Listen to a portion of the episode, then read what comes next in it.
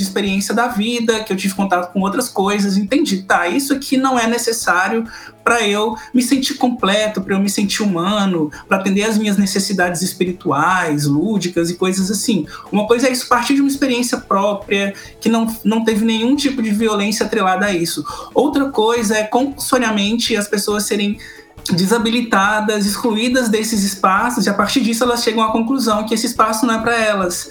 Então, até que ponto isso foi realmente uma coisa.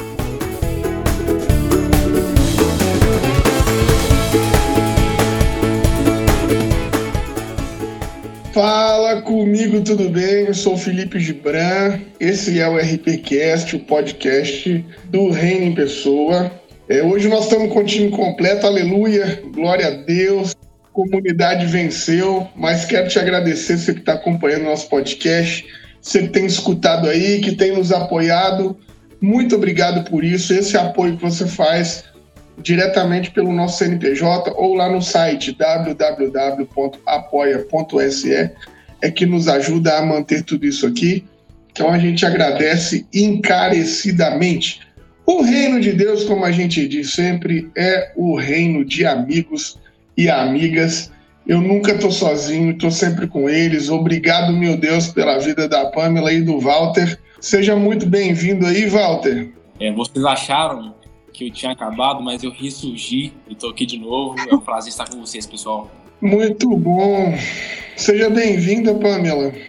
Prazer, pessoal, como sempre, firme e forte aqui no Rio de Janeiro, fazendo os corre aí para vocês. E agora trabalhando um pouquinho com humor, né? Porque a gente tá precisando num governo desse, né? Tem que fazer umas gracinhas, tem que fazer rir. Muito bom, seja muito bem-vinda. Bom, é, o nosso convidado de hoje, vocês já viram aí, ele é um cara fantástico, o Roju. Ele tá é, conosco aqui, inclusive na Comuna do Reino, aqui na nossa, na nossa igreja. É um privilégio muito grande é, poder ter o Roju aqui conosco. Ele constrói lá um canal maravilhoso que chama Na Raiz. O Ju é um militante ativo aqui da nossa cidade, é uma figura muito importante, uma voz fantástica para essa galera, para essa juventude que está voltando aí. E umas surpresas agradáveis, porque tem uma voz linda, canta muito. E essa eu não, não imaginava, mas deu para a gente perceber o Roju cantando. Roju, estou falando muito de você aqui mas gostaria que você se apresentasse. Fala pra gente aí quem é o Roju e seja muito bem-vindo, meu camarada. Oi, gente. É, boa tarde.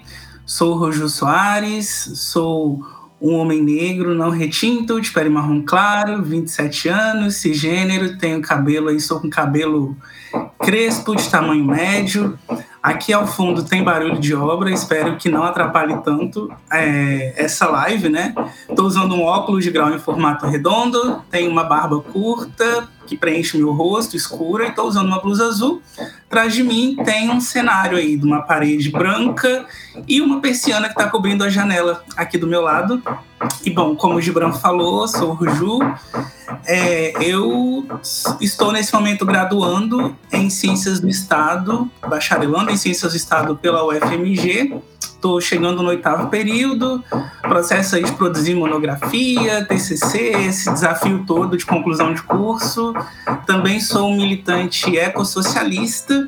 A gente pode falar um pouco mais sobre isso no decorrer da conversa, vai ser um prazer e também, é, enfim, produzo conteúdo né, no canal Na Raiz, que é um projeto audiovisual que eu falo sobre formação política, militância, questões relacionadas a vários debates que eu travo no dia a dia. Enfim, acho que é um pouco disso. E claro, sou cristão também, uma pessoa recém-conciliada com a religião cristã e que é membro da Comuna do Reino, igreja que o Gibran pastoreia. É isso. Acho que por enquanto é isso né, que eu preciso comentar com vocês. Roju, pela sua caminhada aí que você falou, né, tantas frentes de militância, a gente fica se perguntando assim, qual delas que você acabou abraçando primeiro, né? Qual aquela que foi a sua primeira demanda assim política que você se identificou? Você poderia falar um pouco disso pra gente?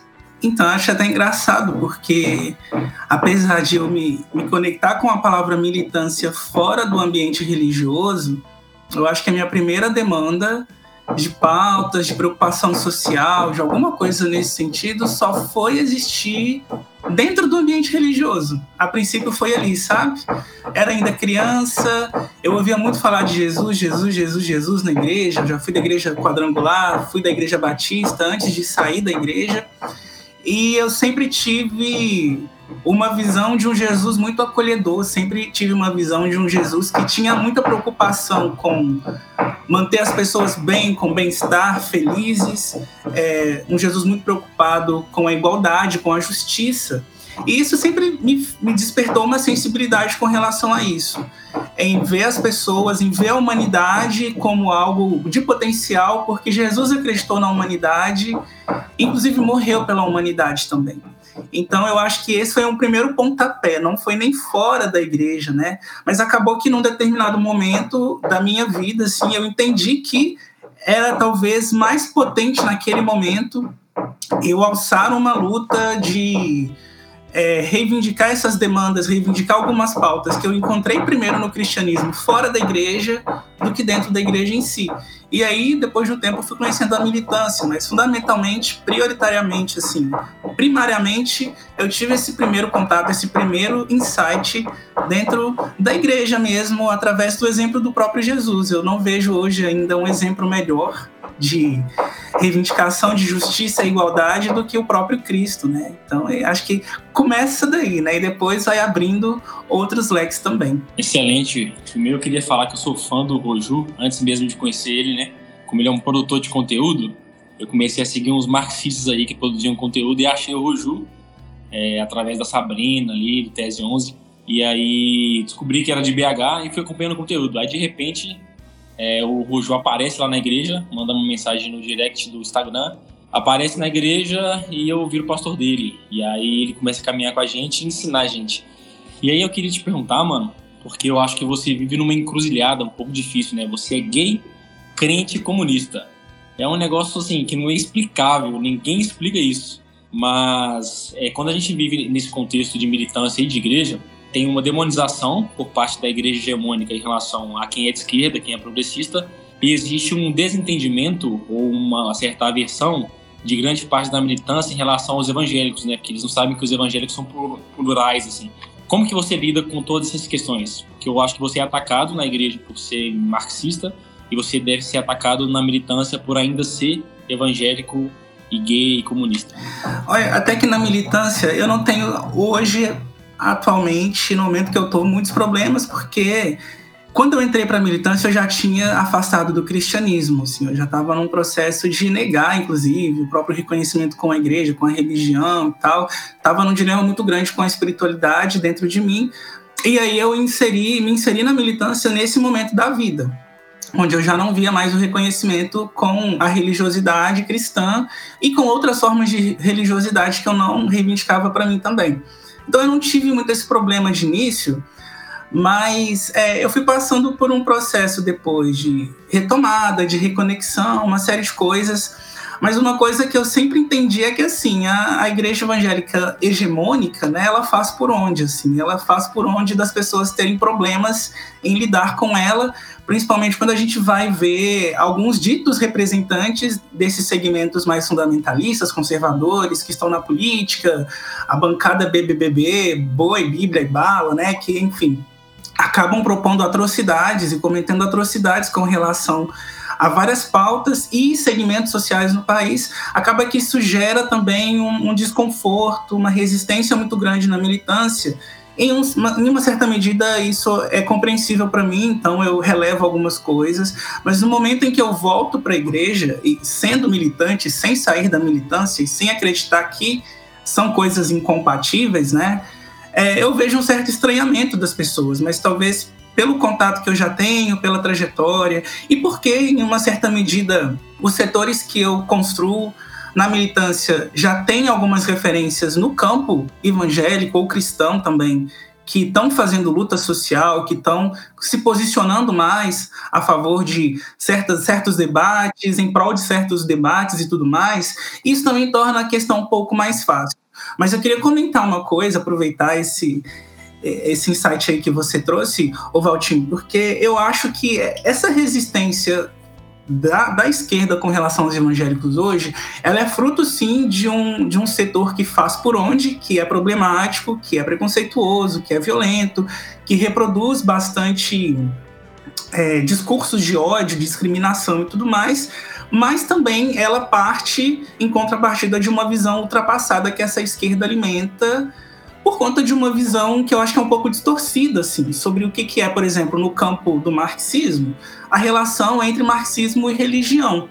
Porque muito se ancora em alguns, algumas, alguns escritos do Marx na juventude com relação à religião.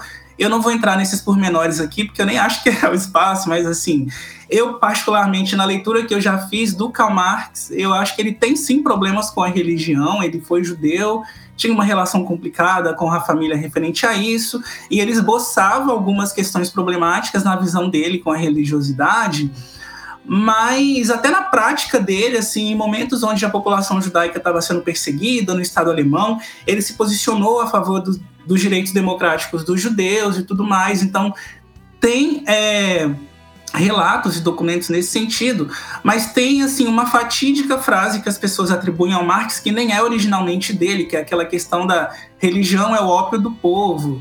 E as pessoas usam muito isso para achar que a religião é uma forma de alienação, mas na verdade, na, no contexto daquela frase em que ele está falando aquilo, ele está trazendo um elemento de dualidade para a religião, em que ao, ao mesmo tempo em que ela demonstra um processo que reverbera uma miséria da realidade, uma miséria de opressão, de sofrimento, e ela anestesia as pessoas com relação a isso, torna a vida mais confortável, ela também é o suspiro do oprimido frente a essa realidade. Ela também é uma forma de resistência, ela também é uma forma legítima de expressão que esses setores têm para lidar com a vida de uma outra maneira, para ver a vida de uma outra perspectiva.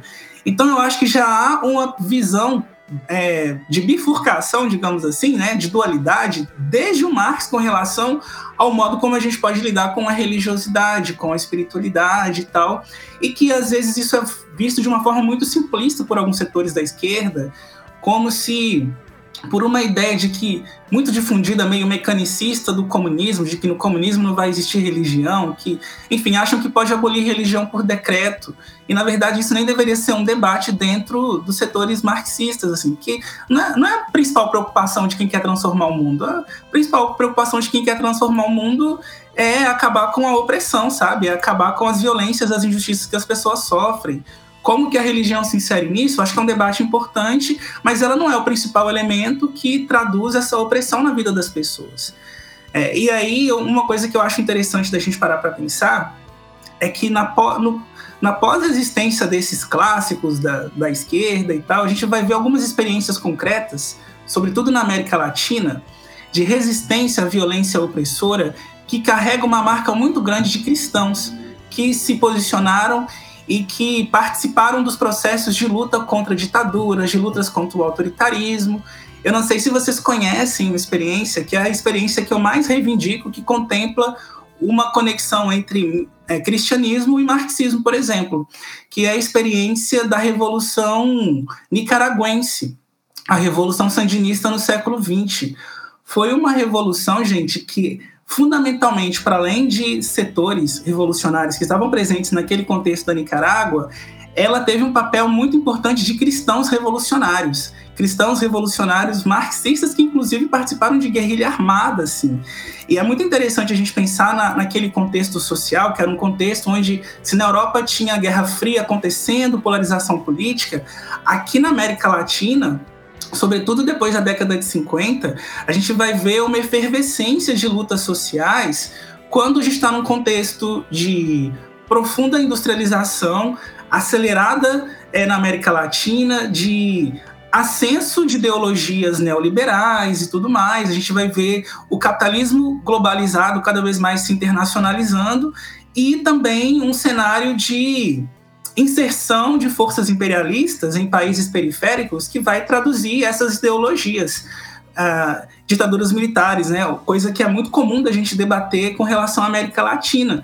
E aí, nesse processo de resistência, um outro marco muito importante foi a Revolução Cubana, que demonstrou para a América Latina e para países periféricos de um modo geral, inclusive países na África, que era possível se construir uma alternativa antissistêmica, uma alternativa de um outro modo de vida, outros valores para se pensar a vida humana, é, onde a gente não necessariamente precisava se ficar subservientes a uma economia neoliberal, capitalista e tudo mais, imperialista, bélica, militar. Então a Revolução Cubana ela mostra, aponta um caminho diferente.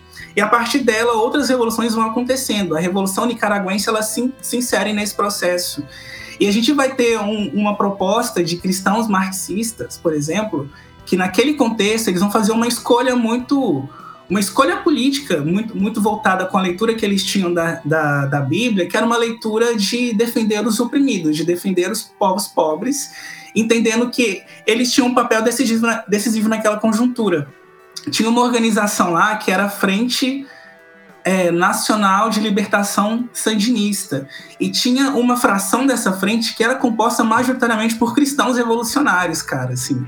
E eles faziam atuação naquele contexto através de comunidades eclesiais de base, inserindo na cidade. Eles tinham um comitê de ação no campo, que era um comitê evangélico de promoção agrária. Eles faziam um debate politizado, radicalizado com as populações, falando, olha, esse mundo que a gente quer chegar, esse reino de Deus que a gente quer construir sobre a terra, ele não vai ser construído dentro de uma sociedade capitalista que desumaniza os nossos corpos, que mercadoriza as nossas vidas. Eles defendiam o comunismo como algo propositivo para uma nova sociedade. Então, assim, eu acho que muitas vezes a gente apaga alguns papéis históricos que alguns setores tiveram de resistência e indo para além da, da Revolução Sandinista, que é uma, uma referência política para mim, mas a gente pensando o papel que os cristãos também tiveram na resistência contra a ditadura aqui no Brasil, né? É, enfim, tem o filme do Marighella, que mostra também um, um, um, cristão que teve um papel muito fundamental na, na guerrilha. Enfim, é, eu acho que é, é, muito importante, muito expressivo a gente entender que, por exemplo, num contexto como o nosso, da realidade que a gente vive, a gente vê a religião tomando cor, um, uma, um contorno que não é só um contorno de dominação, de expansão no sentido colonialista do termo, sabe? No sentido de supressão e repressão dos corpos, é, de, de, opressão mesmo. Mas a gente vê a religião numa outra expressão também, uma repressão, uma expressão de resistência, uma expressão que marca que essas pessoas elas estão sofrendo, mas é uma, uma marca que ela vem da construção da religiosidade a partir da expressão popular, a partir de uma de outros valores que não necessariamente são os valores euro, é, eurocentrados, né, que foram trazidos de uma perspectiva muito ocidental sobre o que é religião. Então, assim, só, só por aí já dá para a gente entender que é muito mais complexo, que há muitas camadas nisso e que a gente tem exemplos concretos, não é só uma idealização de ser revolucionário e ser cristão. A gente tem gente que morreu, tipo, deu a vida.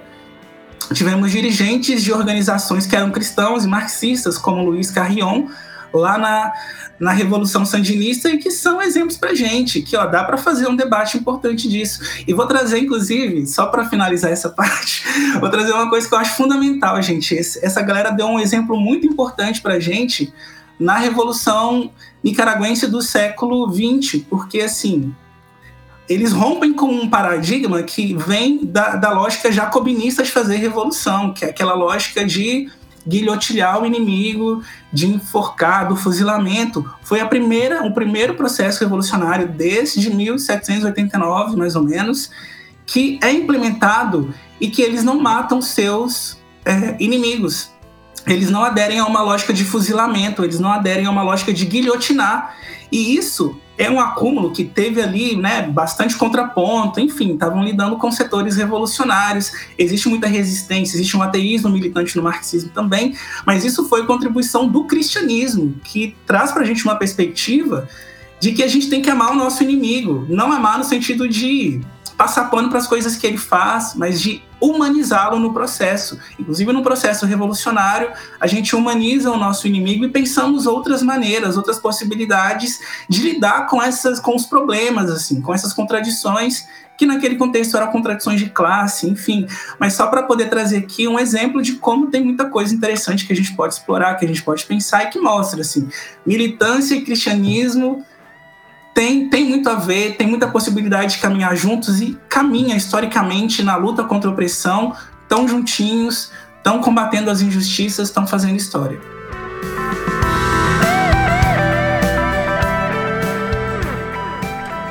Para você que curte esse nosso trabalho, tá sempre acompanhando o que a gente faz aqui no Reino Pessoa, que gosta desse conteúdo que Walter, Pamela e eu estamos sempre fazendo, quero te pedir, seja generoso conosco apoie o nosso projeto, seja um mantenedor, seja uma mantenedora. Você pode fazer isso de maneira eventual através do nosso Pix, que é 30 690 482 0001 10. Agora, se você quer colaborar de maneira continuada e aí às vezes você esquece de fazer e tal, vai lá no www.apoia.se/orp e se cadastra que você consegue ajudar a gente de maneira continuada sem precisar de ter aquele corre de ficar lembrando todo mês, aquela coisa toda. É muito importante ter vocês aqui nos apoiando, muito importante ter vocês aqui colaborando conosco, porque é a forma de manter esse projeto vivo. Então a gente conta com você e a gente espera que de repente você possa ser um colaborador, possa ser um mantenedor, uma mantenedora desse nosso projeto.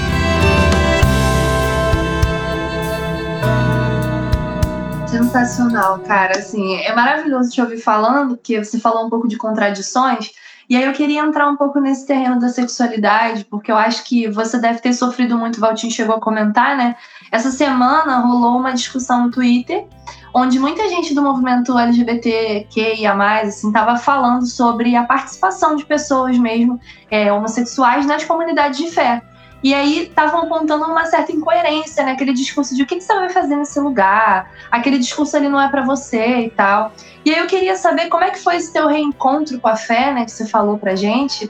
E eu vejo que ele atravessa muito a tua caminhada política, ele te mantém nesse fogo, assim, pela militância. Mas como é que é isso? Construir um caminho teológico onde a sua sexualidade seja bem-vinda.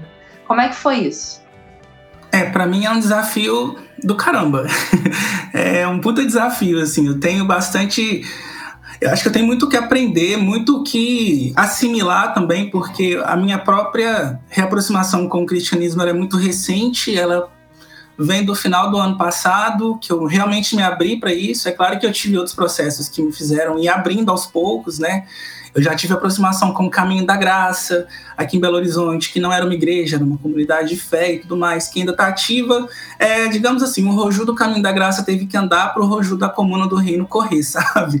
Foi isso. E, e a questão da sexualidade ela, ela, é muito importante porque hoje me reivindicando enquanto cristão, enquanto homem gay e coisas, e coisas assim, primeiro eu, eu tento partir de uma compreensão, de uma sensibilidade de que é a igreja na sua expressão ma maior, assim, né? Em muito por um projeto político de controle dos corpos, mas muito também por uma ignorância disseminada, porque é isso. Eu não acho que todo mundo que faz isso é mal intencionado e quer o mal de pessoas LGBT+, é, é um processo muito complexo, muito complicado da gente definir também. Mas eu vejo que contribuiu muito para esse afastamento, para o sofrimento de muita gente, sofrimento mental, sofrimento físico, perda de vida, processos de autoextermínio. Então, assim, a gente tem um, uma mancha histórica no cristianismo que é justamente esse apartamento de pessoas LGBT+, não somente esses setores, mas entrando nessa nessa toada do debate especificamente esses setores, né? E é compreensível que essas pessoas entendam que a fé não é mais um lugar para elas reivindicarem, que para elas não é mais um lugar que faz sentido. Eu respeito, embora eu lamento, porque uma coisa é eu entender que a religiosidade, a espiritualidade, ela não cabe para mim porque eu cheguei a uma outra conclusão no processo de experiência da vida, que eu tive contato com outras coisas, entendi, tá, isso aqui não é necessário para eu me sentir completo, para eu me sentir humano, para atender às minhas necessidades espirituais, lúdicas e coisas assim. Uma coisa é isso partir de uma experiência própria, que não, não teve nenhum tipo de violência atrelada a isso. Outra coisa é compulsoriamente as pessoas serem. É, desabilitadas, excluídas desses espaços, e a partir disso elas chegam à conclusão que esse espaço não é para elas. Então, até que ponto isso foi realmente uma coisa autêntica ou que majoritariamente não foi algo fruto de uma violência sistêmica, assim, dentro institucional dentro dessas igrejas em sua maioria.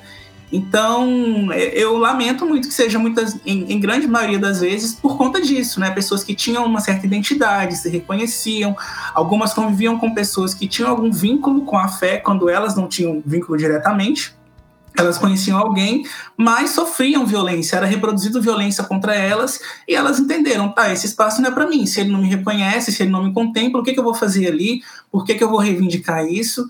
Então, por um lado, eu acho, eu acho compreensível, mas também eu já tenho um outro entendimento para mim, né, para minha experiência específica, assim, quando eu volto para a igreja, eu volto no entendimento também de que a espiritualidade e a religiosidade ela precisa ser vista como um direito universal, sabe? No sentido assim, toda pessoa tem o direito a exercer uma fé se ela quiser, sabe?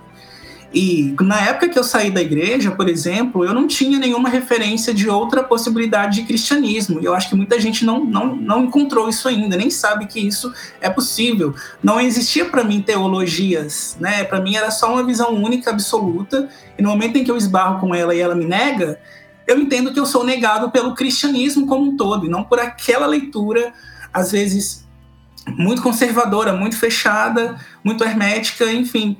É, eu acabo vendo que ela não serve para mim e, e coloco tudo no mesmo balaio, mas quando eu começo a ter uma outra experiência, quando eu começo a perceber que há outras possibilidades, de que há pessoas é, LGBT+, que estão fazendo um debate a partir do cristianismo nas suas comunidades e comunidades acolhedoras, comunidades que não apartam essas pessoas, eu começo a perceber que há outras possibilidades, sim, e que aí é necessário a gente reivindicar que pessoas que estão querendo exercer o direito à fé e à religiosidade, elas precisam ter isso reconhecido também, porque assim é isso a gente como comunidade e populações LGBT+, a gente está o tempo todo dizendo direitos, direitos, direitos, queremos direitos, queremos direitos iguais, mas e quando aparece o direito à fé, o direito a ter uma espiritualidade, muitas vezes por conta da violência que a gente sofreu nesses espaços, a gente diz: "Ah, mas isso aqui não. Isso aqui a gente tem que deixar de lado.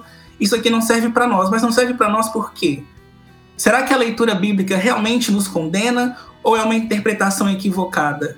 Né? Até que ponto isso realmente tem sido colocado para as pessoas saberem, não só para pessoas LGBT+, mas pessoas fora desse meio, que na maioria das vezes são quem nos violenta com esse discurso. Então eu acredito que a gente resgatar isso, termos referências como o André Muscoff, por exemplo, que teve na Comuna recentemente e trouxe questões belíssimas sobre a questão da teologia queer. As pessoas sabem que existe teologia queer, sabe? Então eu acredito que é muito por aí, assim, da gente entender que é parte do nosso direito, é parte da gente poder exercer esse direito à fé, é nosso direito também, sabe? É um direito humano e nós somos humanos. Se a gente entende que isso nos contempla, que isso nos completa, a gente precisa exercer isso de alguma maneira. Não precisa ser cristianismo, pode ser outra religião, mas se eu quero no cristianismo e o cristianismo há espaço para mim, e eu como uma pessoa cristã posso dizer aqui tranquilamente, há espaço para nós LGBT mais dentro do cristianismo, com leituras que não sejam leituras que nos condenam e que nos desumanizam, a gente tem que buscar ir atrás disso também. E é claro, as igrejas têm o papel de dizer: estamos aqui para vocês, como o Ricardo Gondim tem dito, e tem sido muito atacado, injustamente por conta disso, né? Da igreja Bethesda. Mas eu acho que é obrigação das igrejas de afrontar isso e dizer: estamos aqui por vocês também e vamos lutar junto com vocês. E aí a gente também participar desse movimento de nos permitir. Mas é uma coisa muito dolorosa, é um processo que esbarra em muitas violências, né, em muitos processos que para algumas pessoas eu acho que até é talvez insolúvel, né? Elas já criaram uma uma, uma resistência que talvez não seja possível mais de quebrar, mas enquanto houver essa possibilidade da gente chegar e dizer que existe Jesus em nós, que o Jesus que habita em outros corpos e que é reconhecido em outros corpos e identidades também pode ser enxergado dentro de nós, eu acho que há esperança para a gente demonstrar que o caminho também é para a gente, né? Que nós, nós fazemos parte desse reino também.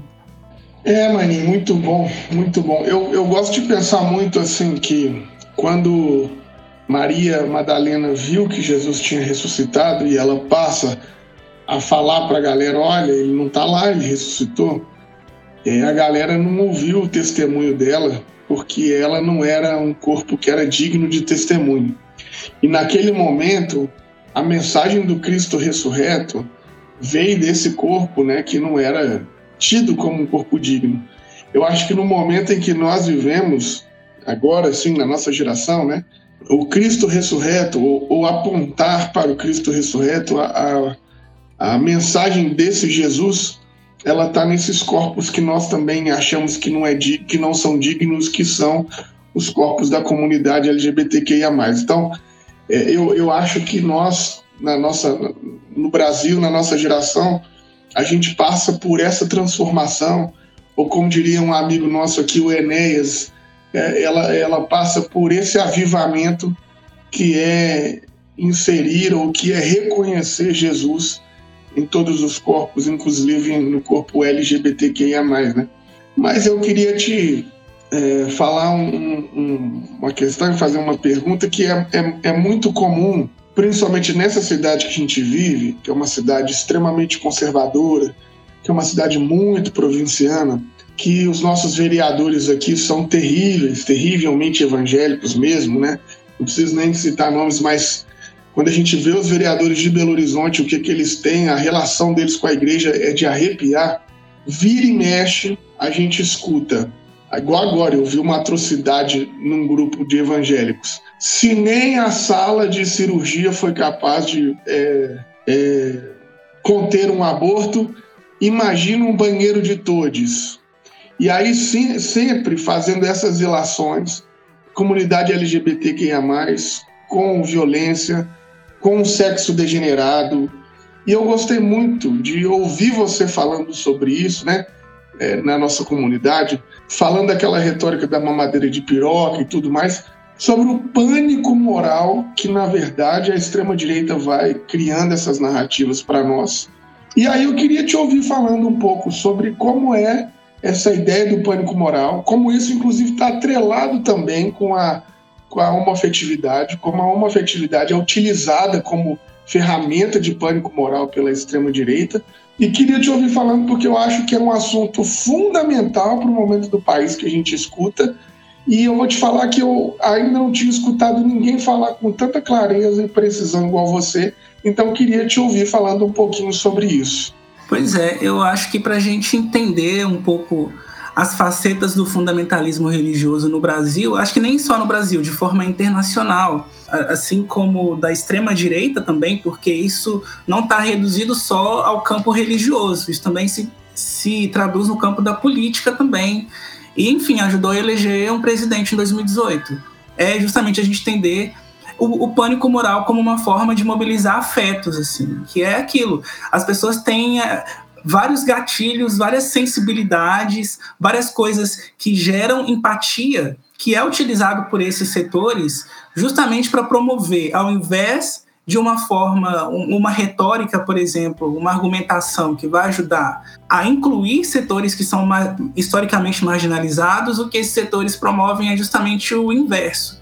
Eles pegam essas sensibilidades que, a, que as populações têm e vai utilizando isso como forma de criar caricaturas, estigmas, estereótipos sobre determinados segmentos sociais. E aí a gente vê isso muito seja com relação, por exemplo, às religiões de matriz africana, de fazer uma correlação de rituais dentro dos terreiros e coisas assim, cerimônias com cultos ao demônio, coisas assim, né? A ideia do pânico satânico, mas seja também com relação às populações LGBT+, que é, aí você pega a ideia de que a ah, ideologia de gênero, né? Então você está trazendo uma narrativa que é a narrativa de que esses setores existirem, eles se manifestarem e eles serem conseguirem espaço na sociedade é algo que diretamente causa ameaças a outros segmentos sociais que todo mundo gera, todo mundo tem algum, alguma necessidade de proteger, que é, no, no caso, a criança. Então, assim, se se fala sobre educação sexual nas escolas, se se fala sobre diversidade sexual nas escolas, uma escola sem homofobia, então o que está se fazendo é apologia à sexualidade, estão sexualizando nossas crianças, estão querendo erotizar as nossas crianças. E aí vai criando toda uma narrativa terrorista mesmo em torno desses setores, né? E, e quando esse, esse debate ele vai sendo transposto para a política, o que a gente vai perceber, por exemplo, é que antes o que era uma narrativa muito pautada na ideia de que ah, é, a gente, quando a gente vai tratar da homossexualidade, uma afetividade, a gente está falando de doença, de loucura, a gente está falando, tá falando de uma perversão sexual, a gente está falando de um pecado. Agora a gente tem uma outra dimensão também, que é a dimensão ideológica em torno disso. Aí quando a gente está falando sobre populações LGBT+, a gente não está só falando disso. Superou alguns desses estigmas, superou, mas agora a gente tem novos estigmas também, que é o o estigma da ideologia. Na verdade, isso é uma ideologia esquerdista, comunista, que estão fazendo isso para poder sexualizar as nossas crianças. Então é um problema da polarização, é um problema da esquerda comunista que quer perverter as nossas crianças. Então acaba que joga, por exemplo, a própria expressão da sexualidade humana como uma questão ideológica, assim, entre aspas, né? Então o pânico moral gera muito isso, pega elementos que já são coisas mais sensíveis para a população como a proteção das crianças e tudo mais, a desinformação que isso gera nas pessoas, e no campo da política vai trazer outras questões, como o anticomunismo, como essas coisas assim, vai colocar tudo no mesmo balaio e vai, na verdade, querer atrelar todo mundo a, a uma espécie de projeto político, né? Pessoas LGBT são parte de um projeto político que quer acabar com a sociedade como um todo. E foi uma coisa que eu até falei um, um pouco lá na Comuna do Reino, né? Que quando a gente está falando sobre debates de é, sexualidade e gênero, a gente está falando sim de quebras de paradigmas, a gente está falando sobre outras formas de entender o nosso corpo, de entender, de se autoconhecer e de pautar valores, de construir novos valores, mas não é uma quebra que o fundamentalismo religioso, através dos pânicos morais, difunde, que é justamente uma quebra o quê? Que prejudica a sociedade, que destrói os sujeitos, que destrói aquilo que nós temos que é benéfico, que trata uma imoralidade é, numa perspectiva muito moralista mesmo, e que é justamente aquilo que nos desumaniza, que nos monstrifica e que nos bestializa.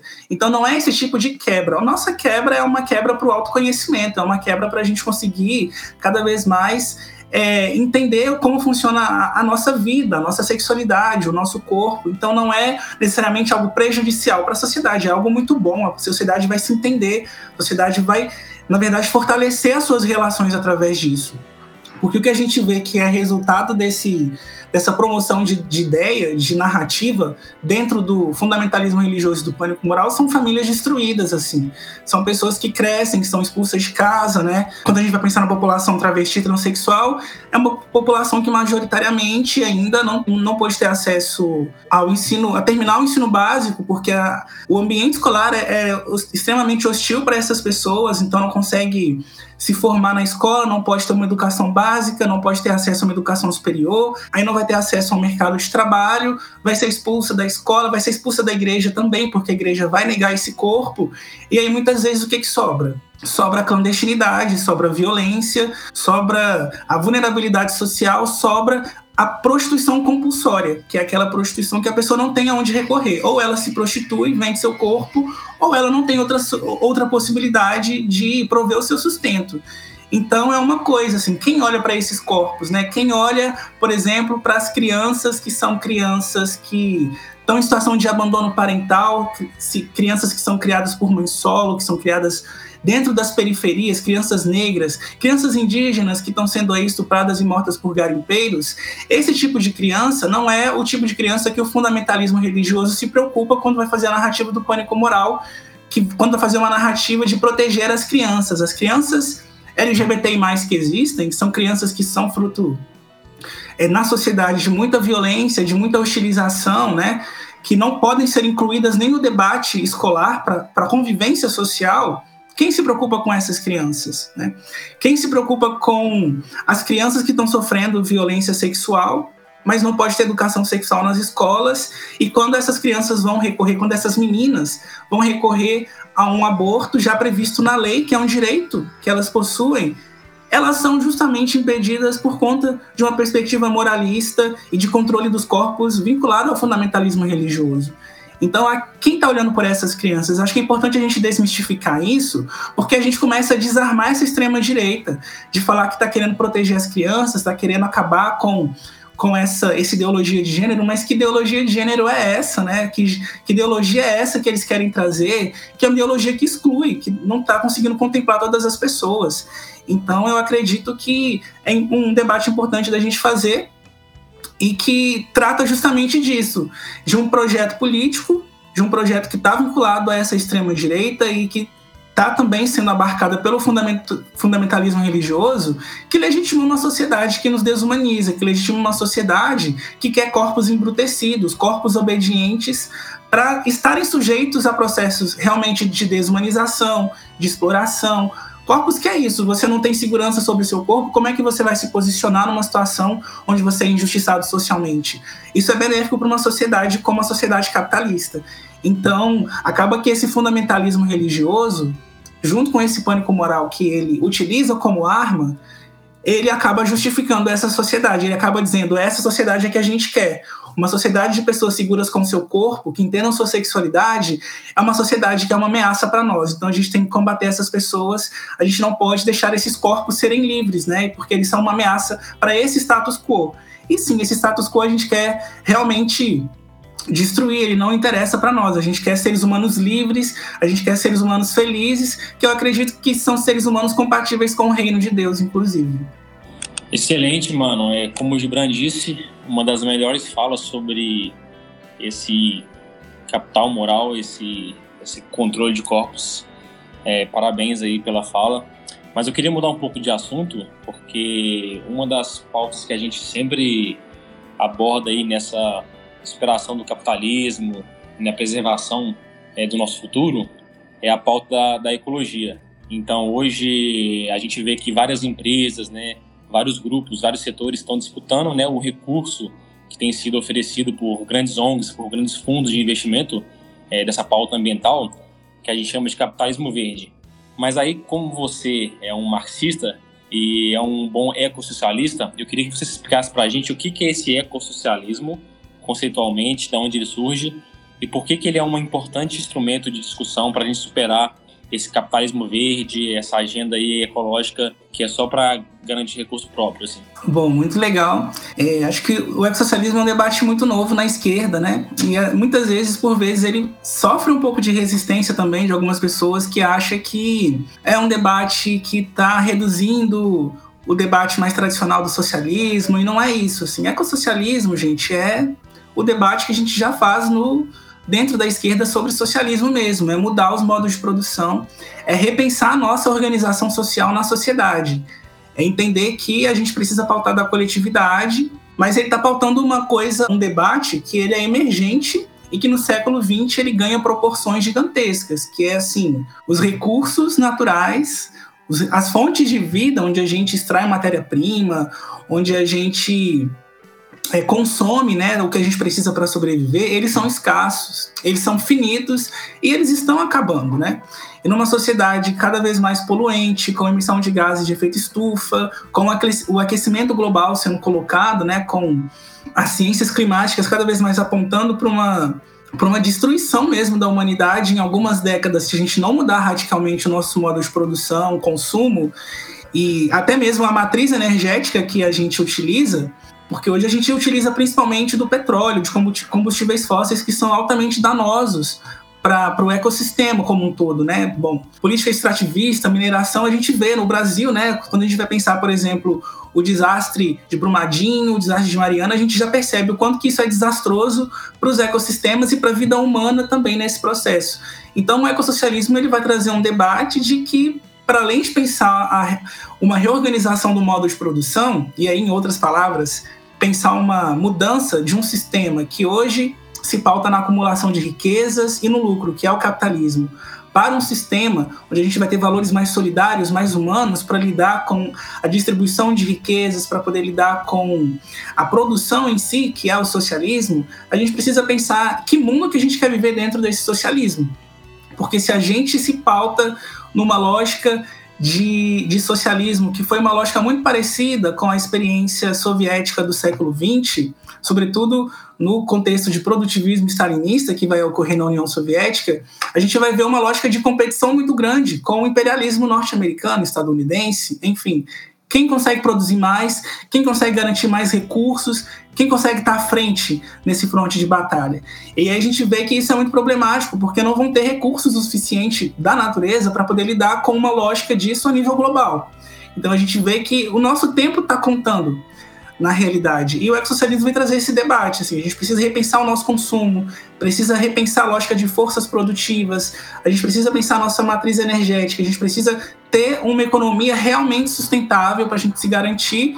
E, primeiro, para a gente conseguir fazer isso, passa por remodular o nosso molde de organização social, produtiva e econômica, então passa por mudar o nosso sistema, passa por moldar as nossas relações sociais e humanas, né? Para a gente entender que a lógica de consumo, a lógica da gente se sentir feliz, se sentir realizado quando a gente compra, é justamente uma lógica pautada nesse é, nesse individualismo neoliberal, que esfria as nossas relações, esfria a gente se realizar no outro, né, naquilo que a gente consegue ter de relações sociais, humanas, comunitárias. E como que a gente se realiza? Ah, a gente se realiza comprando coisas muitas vezes supérfluas que a gente acha que são necessárias. Então a gente fala muito sobre um debate sobre necessidades artificiais, que é justamente a lógica de consumo do, do, do, do capitalismo, que é muito pautada numa, lógica de publicidade, que é você, para ser, tem que ter. Então, para você ser feliz, você tem que comprar, você tem que acumular, você tem que ter muita coisa. É isso que vai te definir.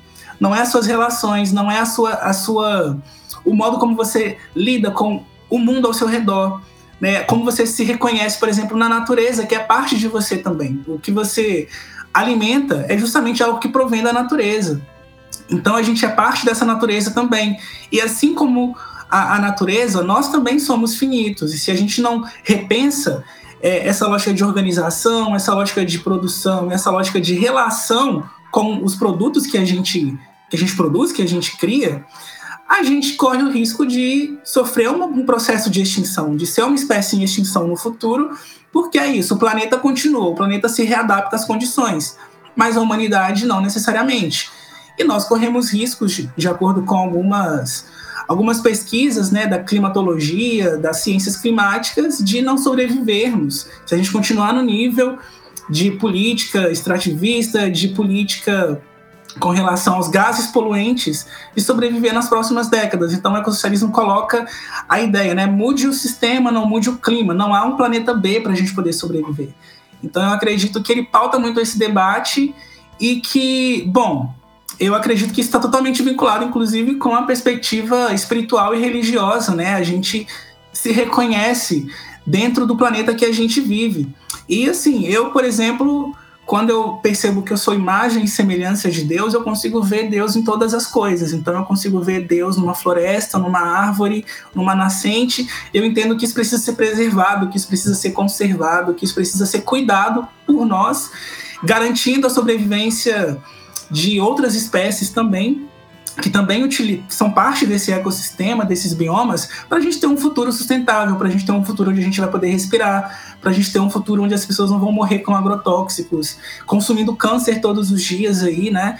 É, a gente não vai ter pessoas tendo doenças pulmonares, doenças nos, dos mais diversos tipos, que são parte desse processo, desse capitalismo globalizado, um capitalismo que justamente se utiliza desses mecanismos de produção, de expansão de, de uma forma totalmente é, acelerada e destrutiva, predatória, para poder lidar com, com a humanidade, para poder lidar com a sua demanda, que é uma demanda de lucro, né? Então, eu acho que o, o, eco, o ecossocialismo, ele pauta muito essa percepção, e a crítica que ele faz a esses movimentos, como o Valtimo colocou, é justamente porque muitas vezes alguns movimentos que se colocam como desenvolvimentistas, sustentáveis, não colocam essa crítica junto, de que é preciso superar esse sistema, esse modo de produção, se a gente realmente quer ter uma realidade realmente sustentável e com relações harmônicas com o meio ambiente, com a natureza e com os seres humanos entre si. Então ele pauta essa necessidade de uma crítica ecológica radical, mas uma acompanhada de uma crítica radical ao modo de produção capitalista também. Então é radicalmente anticapitalista e é radicalmente humanista também, no sentido de que entende que a gente precisa se pautar em relações mais solidárias, seja entre nós, seres humanos, seja entre seres humanos com a natureza. Então passa um pouco por esse debate, sabe?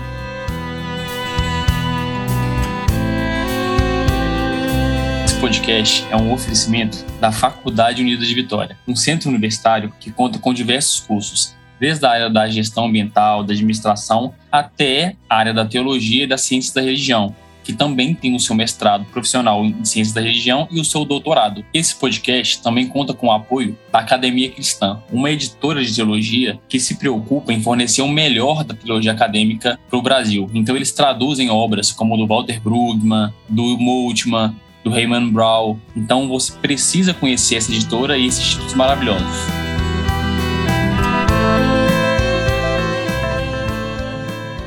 É, eu fiquei agora assim me perguntando, já que está falando de perspectivas né, dentro do marxismo e tal. Você é um cara que se denomina marxista trotskista, não é isso? E aí me ocorreu aqui para você explicar um pouquinho para a galera a diferença de um para o outro, é, o que, que isso significa, por que, que você escolheu essa vertente também e como é que funciona mais ou menos isso. Fogo no parquinho. Fogo no parquinho. Inclusive, assim, galera não, tem uma galera do marxismo que não vai muito com a minha cara por conta disso, né? Inclusive, teve um dia que eu tava falando sobre utopia, falava que o comunismo era utopia. Falava isso em resposta a um post do Leonardo Boff, que ele falou umas coisas um pouco complicadas sobre marxismo e tal, e veio uma galera marxista, tipo, meteu o pau no cara, assim, desqualificando ele totalmente. Eu achei de uma falta de sensibilidade tamanha e fui fazendo um diálogo com ele. Na época em que eu ainda tinha Twitter, porque eu não tenho mais, mas eu fui tentar fazer um diálogo com ele e tal, e falo sobre utopia, e falo sobre comunismo, e uma galera, tipo assim, nossa, não pode falar sobre isso, não pode falar de utopia, achando que é idealismo e coisas assim que é uma visão super deturpada e que, inclusive, rechaça possibilidades de linguagem que atiçam o nosso imaginário, sabe? E é uma coisa, inclusive, que eu acho que a religião ela contribui muito com o marxismo, porque ela trabalha outras formas de comunicação e linguagem que o marxismo, muitas vezes, a militância em si, né, não necessariamente o marxismo, mas a militância, ela embrutece muito a nossa linguagem. E eu acredito que a religião ela tra traz uma linguagem mais sensível para dialogar com as pessoas, assim. Eu não quero viver numa sociedade de pessoas embrutecidas. Eu acho que a gente se embrutece num processo de luta, num processo de, de, desumanização, né? num processo onde a gente é constantemente explorado, precarizado e tudo mais, mas é lutar sem perder a ternura, né? Eu acredito que é um pouco por aí. Estou é, falando isso só para poder abrir o debate, porque, por exemplo, no campo do trotskismo há marxistas que falam sobre utopia e não a utopia que o Engels estava tratando sobre no socialismo científico e tudo mais, mas é utopia no sentido de entender que é, a gente está construindo um lugar que ainda não existe. Não é um lugar impossível de ser alcançado, mas é algo que a gente precisa construir para chegar. Então, a, a ideia de que a gente precisa construir essa utopia, uma utopia de um lugar que ainda não floresceu na modernidade e tudo mais, que é um lugar que a gente precisa alcançar, parte de uma utopia que é uma utopia concreta. Então, um debate que a gente faz, e daí já demonstra algumas diferenças que a gente tem. Alguns trotskistas também, porque tem trotskistas mais ortodoxos. É muito complexo de falar aqui especificamente, mas basicamente eu vou tentar trazer para vocês um pouco da minha leitura do trotskismo, né? Que não é a leitura que muita gente tem no trotskismo também, porque o trotskismo é uma corrente de correntes. São muitas tradições dentro do trotskismo. Ele já vem de uma série de cisões, de um rompimento com a direção partidária na União Soviética sob a gestão de, de, Stalin no século XX. Ele vem de um rompimento com isso, vem de uma oposição à esquerda sobre esse modelo. E aí, a partir de um debate profundo que eles vão fazer sobre como entender aquele processo da União Soviética, o, o stalinismo em si, através de um debate profundo que vai se dar dentro da oposição, eles vão rachando, né? Um processo de cisão que a gente fala muito que tem na esquerda, esquerda fragmentada. Vem muito disso também, não se resume ao trotskismo, mas ele é uma expressão disso sem sombra de dúvidas. Mas eu encaro muito o trotskismo como uma tradição política, que é uma tradição política, primeiro, de autocrítica, entendendo que temos uma referência fundamental e uma figura histórica revolucionária que foi o Leon Trotsky, que foi uma figura importante para algumas formulações dentro do campo do marxismo, a teoria da revolução permanente, que foi muito importante na condução da Revolução Russa de 17, é, outras teorias como a teoria do desenvolvimento desigual e combinado, para entender que o capitalismo se desenvolve em diversos países de forma muito particular, mas ele também combina aspectos de um, de um, de um sistema que ele é globalizante, que ele é totalizante. Né? Então ele vai fazer esse debate também, assim como vai fazer outros debates mas é um debate de autocrítica que vai entender, por exemplo, as contradições do próprio Trotsky, que também tinha problemas, principalmente quando ele era dirigente do Exército Vermelho, quando ele era um militar especificamente na União Soviética. Ainda não era a União Soviética, na Revolução Russa ele foi o dirigente é, do Exército Vermelho, ele carregou muitos problemas, autoritarismo, no modo como ele lidou com alguns processos de militarização, é um processo de autocrítica, de conseguir entender esses problemas, mas é um processo de, sobretudo, se localizar a partir de um, de, de um cenário que se deu sobretudo a partir de 1923 na, na, na União Soviética, que é o ascenso do Stalin com uma perspectiva é, doutrinária, uma perspectiva é, política dentro do socialismo, que era uma perspectiva que esses setores não concordavam, que era um desenvolvimento profundo e muito hegemônico dentro do, da própria União Soviética. Então, que é uma coisa que a gente fala sobre o socialismo num só país, que era uma ideia mais etapista do socialismo, que é um debate mais profundo também. Rompem um pouco com isso, mas é, começam a se opor a algumas medidas que vão sendo tomadas pelo próprio Stalin nesse processo de gestão dele processo de coletivização forçada, processo de expurgos, ele vai tratar muito mal a questão de oposição dentro do, do, do, regime stalinista. Então, quase todo mundo que opunha aquele regime era tratado como inimigo, ou era exilado, ou era perseguido politicamente, ou sofria os processos de Moscou lá, que é, expurgou bastante gente. Então, é, é, são vários problemas que vão ser apontados ali. A questão do partido único, centralizado, são várias questões que o pessoal vai começar a propor uma retomada de uma democracia dentro da União Soviética. E vai ser muito um processo que a gente vai falar da oposição de esquerda, que aí vai surgir dali, digamos assim, o campo trotskista, porque o Trotsky está dentro desse, desse grupo.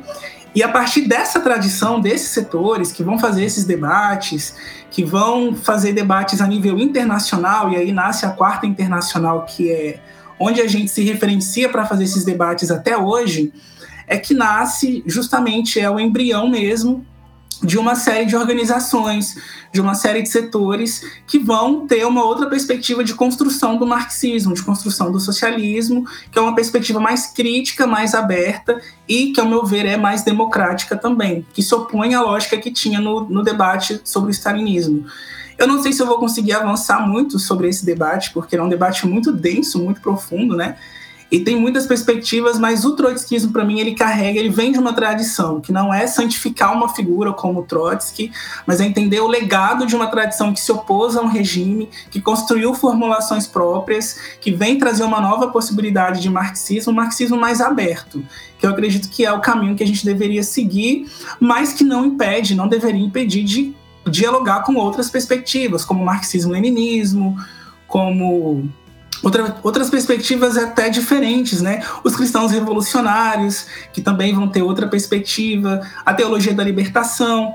Acho que um, um trotskista muito famoso que está dialogando com a religião dentro do marxismo é o próprio Michel Lovy.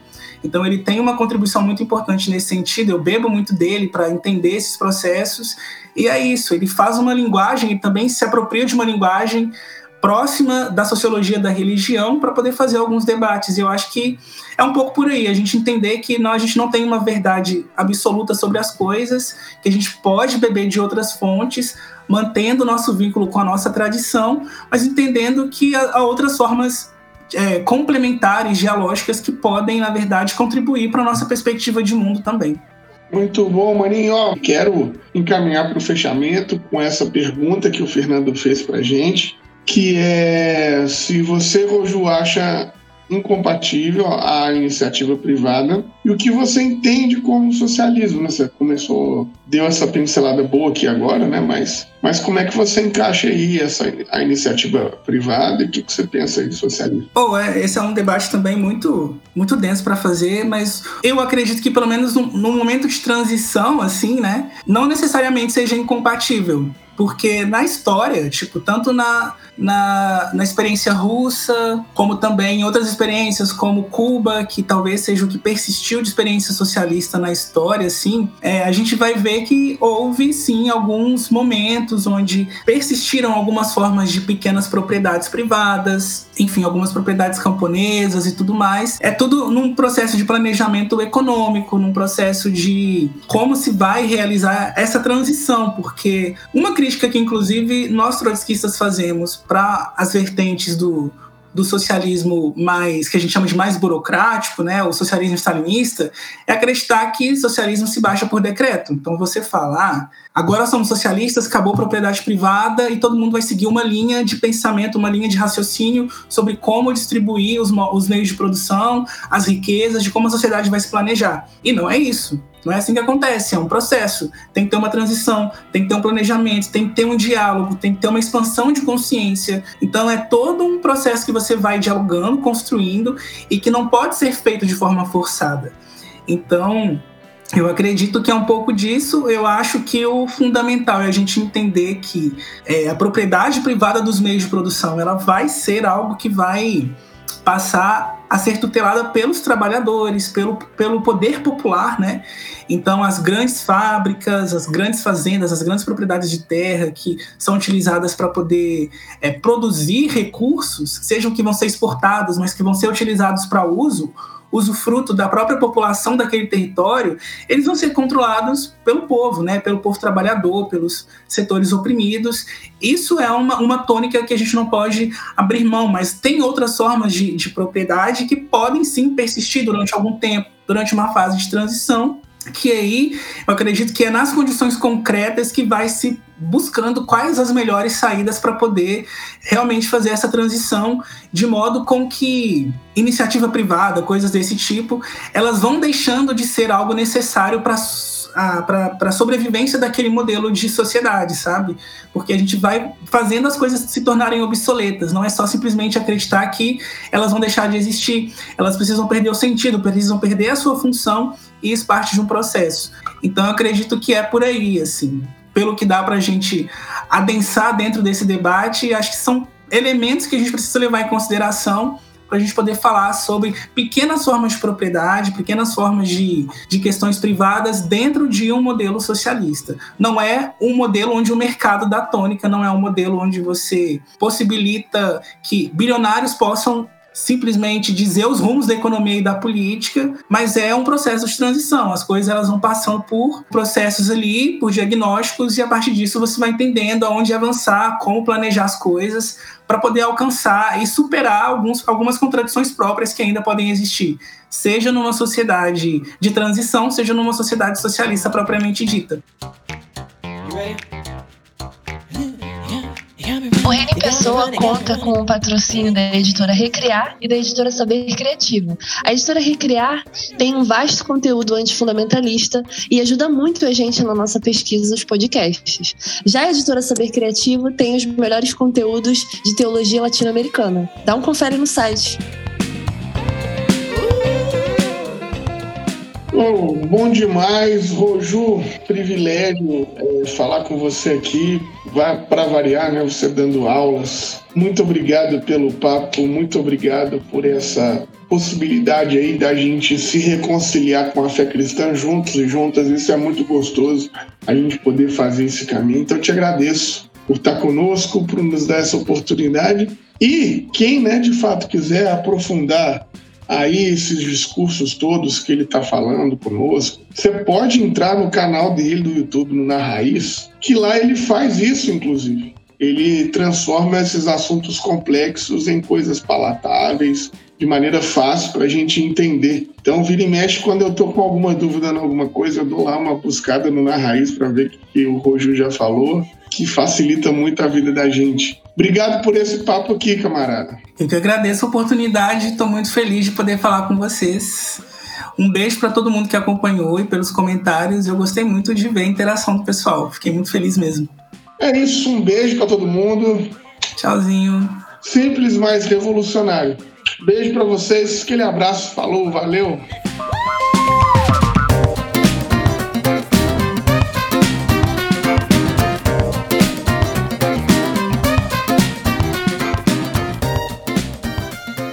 Esse episódio foi editado por Felipe Bulbarelli.